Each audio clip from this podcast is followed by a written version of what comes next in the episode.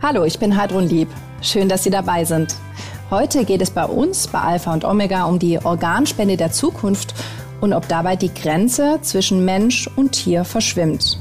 Darüber spreche ich jetzt mit Wolfgang Betolo und Thomas Dreher. Der Fall hat weltweit für Aufregung gesorgt. Im Januar dieses Jahres wurde einem Mann in den USA erstmals ein genetisch verändertes Schweineherz transplantiert. Nach zwei Monaten ist er gestorben. Die Medizin sieht darin trotzdem eine riesige Chance, Menschen zu einem längeren Leben mit Lebensqualität zu verhelfen. Denn noch immer gibt es zu wenig Menschen, die bereit sind, ihre Organe zu spenden. Sind Tiere als Organfabriken ethisch vertretbar und welche Alternativen gibt es noch? Wolfgang Bertolo Polo ist Arzt und Transplantationsbeauftragter im Klinikum Stuttgart. Dort werden ausschließlich Nieren transplantiert.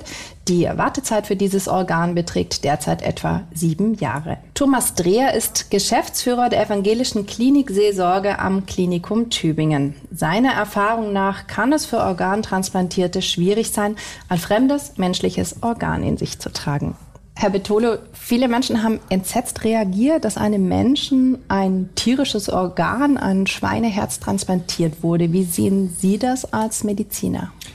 Also, wenn man den Organmangel und das Leid und das, die Schicksalsschläge für die Menschen, die auf ein Organ warten, in Betracht zieht, dann muss ich ganz klar sagen, ist es eine Entwicklung, die ich begrüße. Ähm, solange der Organmangel, die Organspendebereitschaft noch nicht äh, im entferntesten ausreichend ist, denke ich, muss in allen Richtungen äh, weiter geforscht werden. Und auch da ist es eine Entwicklung, die ich interessiert beobachte und hoffe, dass sich da doch noch weiter auch was entwickelt. Mhm. Herr Dreher, was halten Sie von der Transplantation eines Schweineherzens? Also gefühlt ist es ja erstmal ungewohnt, ähm, ein Tierherz in einem Menschen.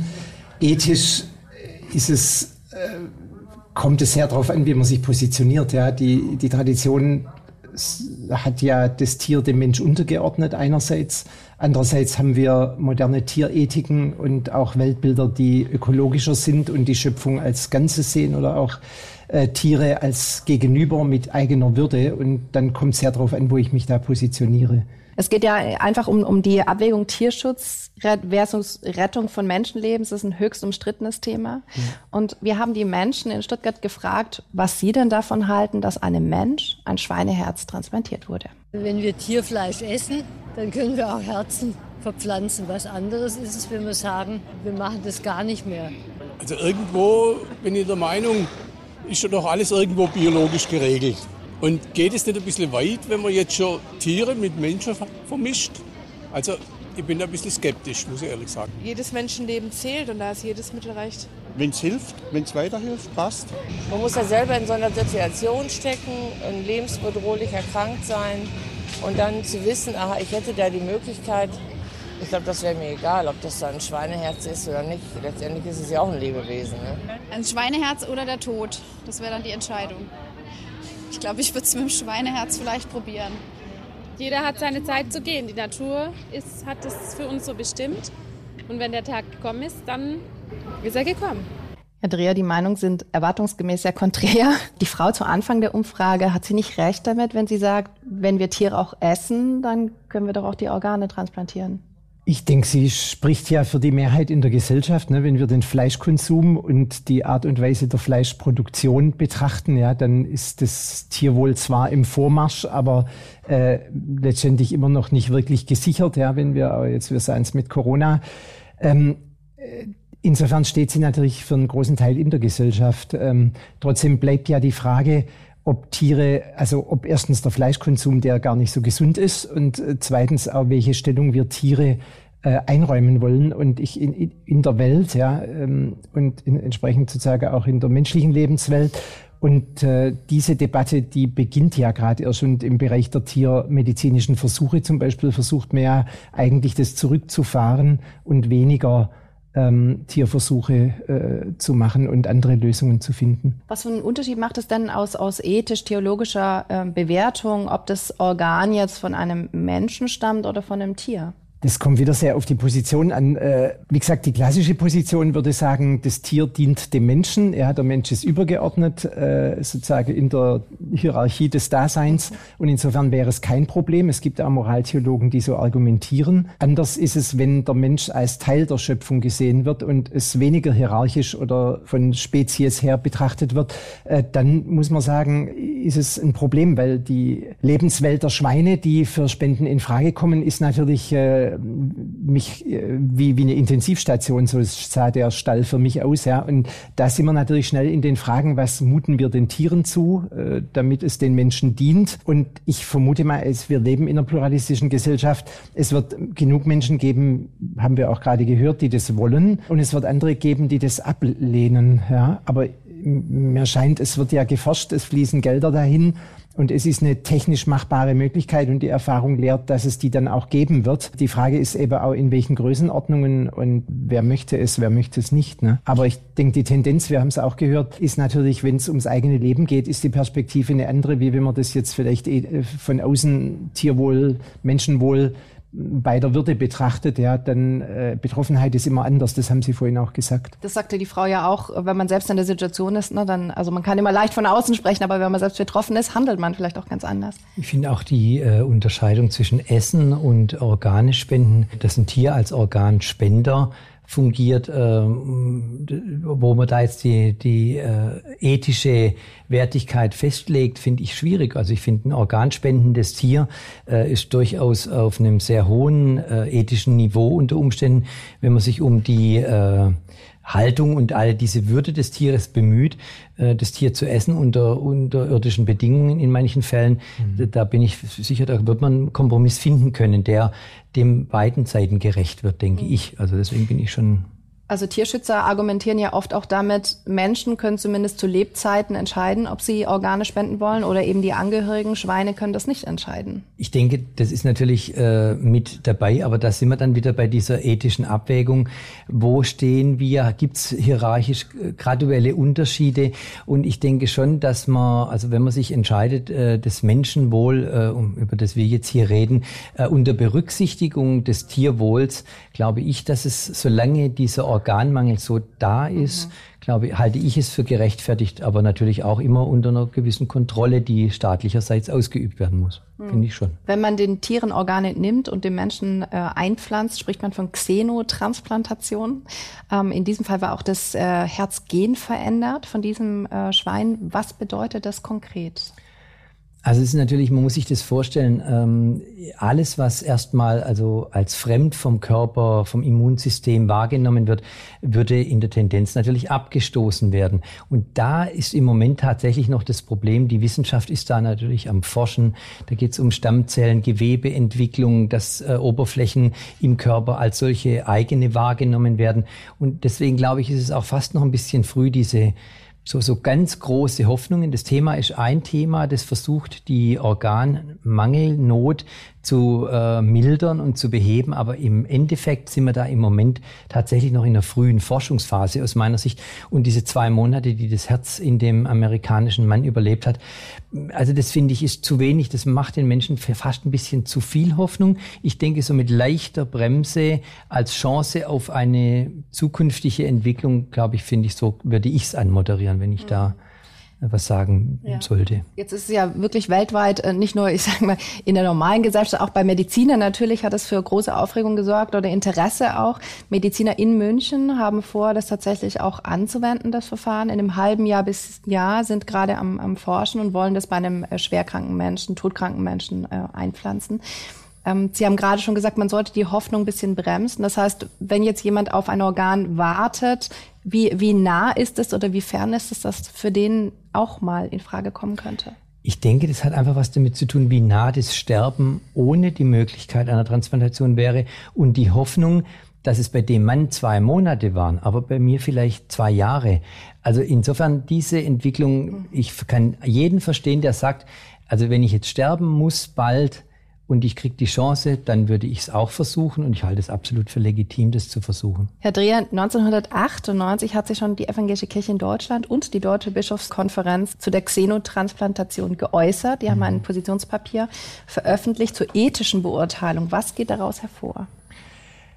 Genau, das war ja eine sehr frühe Phase. Wir sehen daran auch, die Debatte geht schon einige Jahrzehnte und das ist jetzt sicher so ein Meilenstein, ja, mal. Äh, aber ich denke auch die Debatte äh, oder bisher die Forschung und damit auch die Debatte wird noch Jahrzehnte brauchen, bis das wirklich funktioniert. Gerade die Münchner, ich glaube, die waren es, die sagen, ja, zwischen evolutionär liegt zwischen Mensch und Schwein äh, immerhin mal 90 Millionen Jahre. Ne? Und dann haben wir ganz unterschiedliche Be Entstehungsbedingungen und auch sozusagen die verschiedenen biologischen Systeme sind dann erstmal nicht kompatibel. Nicht? Man muss Genetik verändern. Im Schwein werden äh, menschliche Gene implantiert ja, und verändert.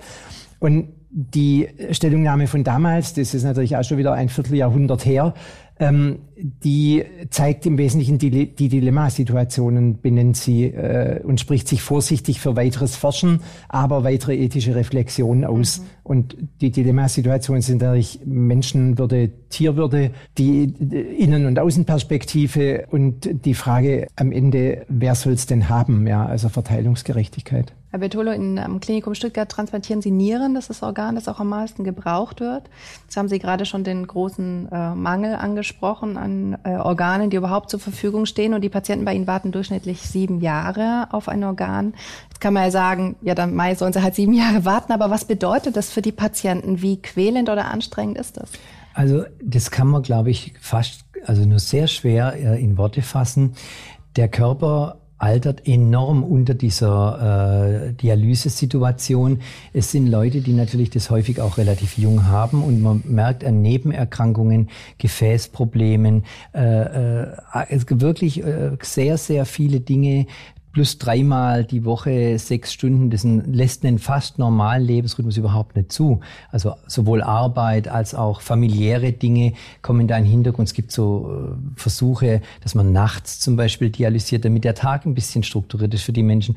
Also es ist eine hohe, eine wirklich sehr hohe Belastung und danach ist, wenn man diese sieben Jahre rechnet, dann sind die Leute wirklich körperlich so weit schon angegriffen, dass wenn man dann eine Organspende bekommt, dass dann natürlich die Folgen dieser sieben Jahre Dialyse, die sind jetzt nicht wegzuwischen. Das wird alles verträglicher, aber trotz allem eigentlich wäre es sinnvoll, das viel früher zu machen und die Menschen wären in einem viel besseren Zustand äh, und könnten da deutlich mehr Lebensqualität noch haben.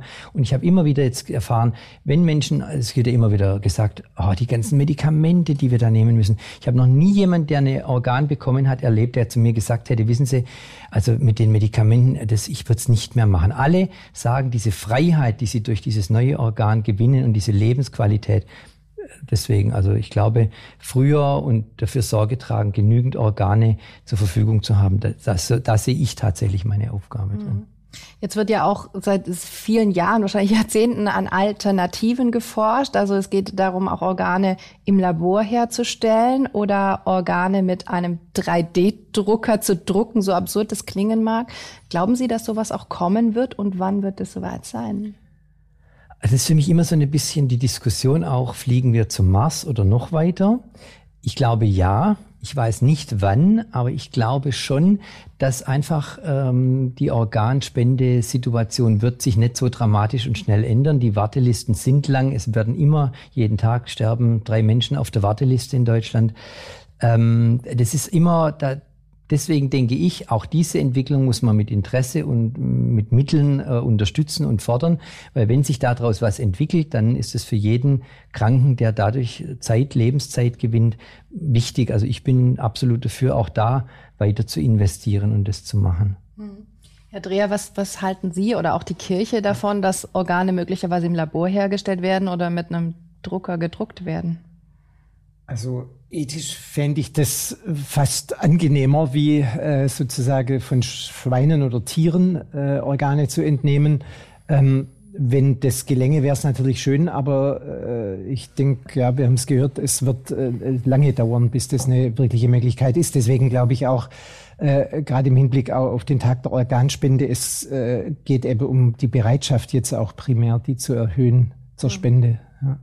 In Tübingen an der Klinik werden äh, Leber und Niere äh, transplantiert. Wann werden Sie da als Klinikseelsorger hinzugezogen?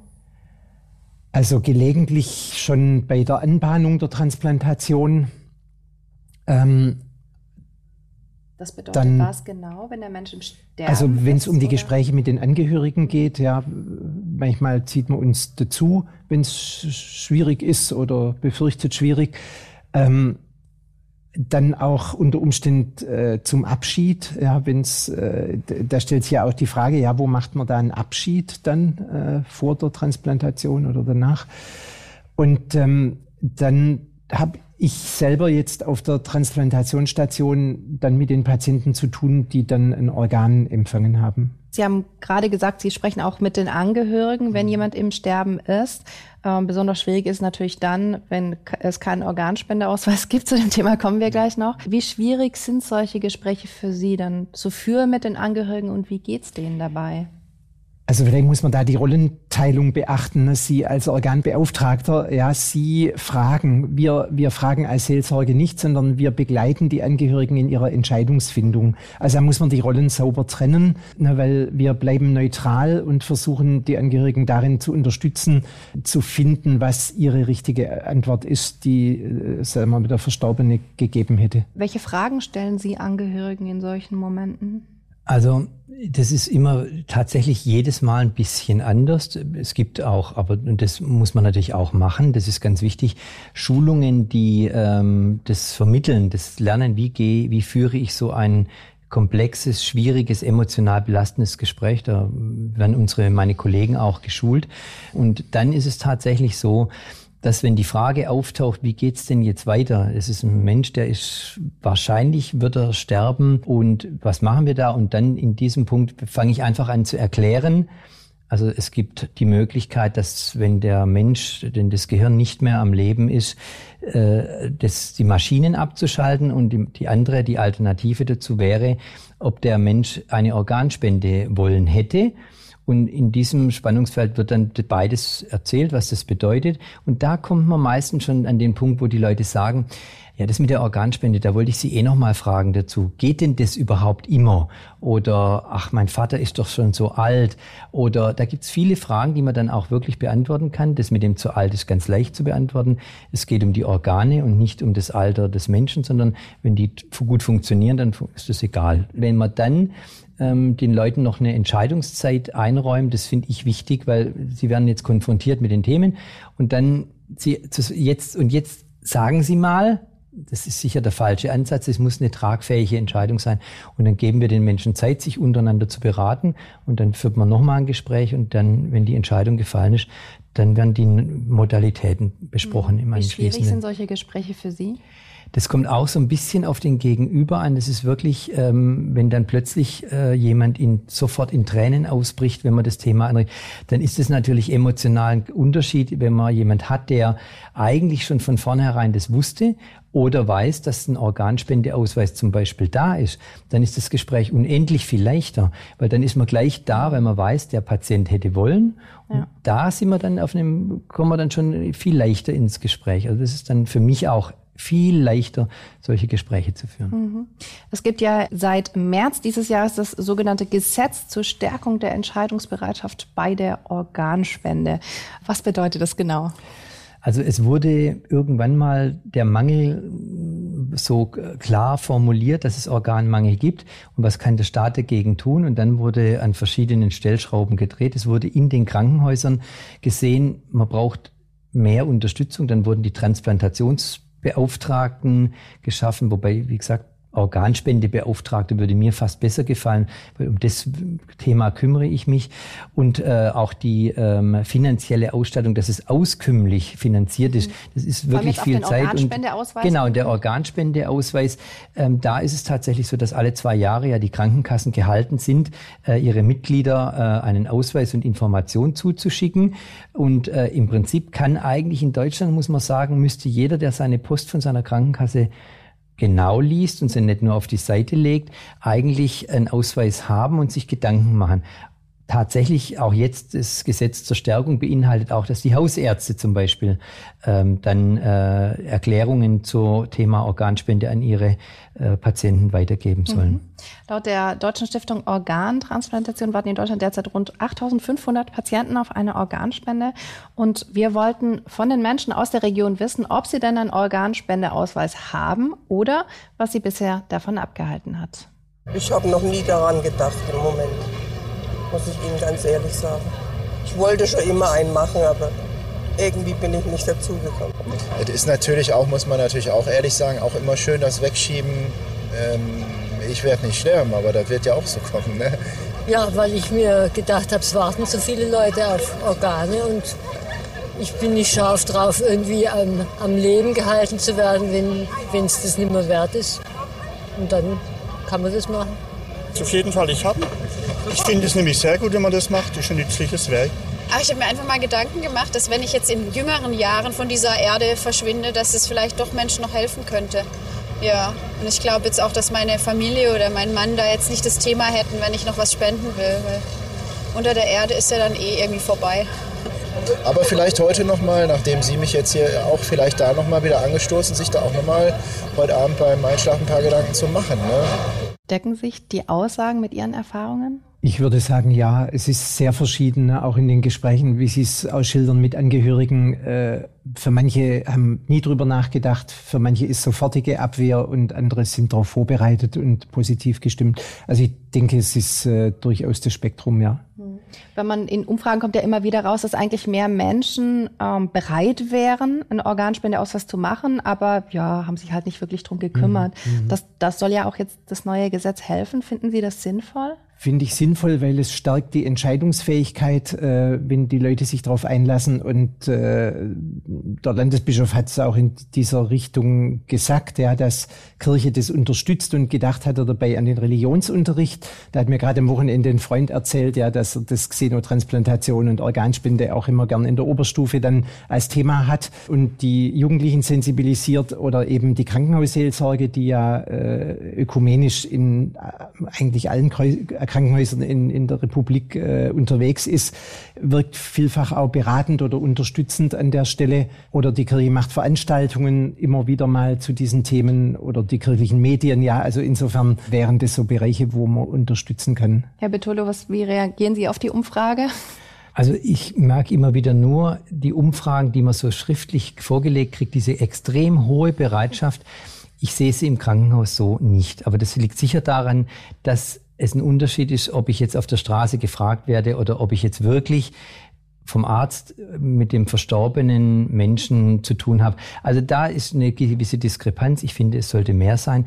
Ich bin aber auch das, was ich vorher, das ist für mich auch noch ein Thema des Transplantationsbeauftragten. Auch wir sind zur Öffentlichkeitsarbeit gehalten, also auch in Schulen zu gehen und diese ganzen Themen. Das mhm. finde ich wichtig, weil es hilft nicht nur zu sagen, macht einen Ausweis, sondern dieses Wissen zu vermitteln, die Fragen, die es dazu gibt, die parallel dazu mit zu bearbeiten. Und das, so sehe ich dann tatsächlich auch die Aufgabe von den Medizinern.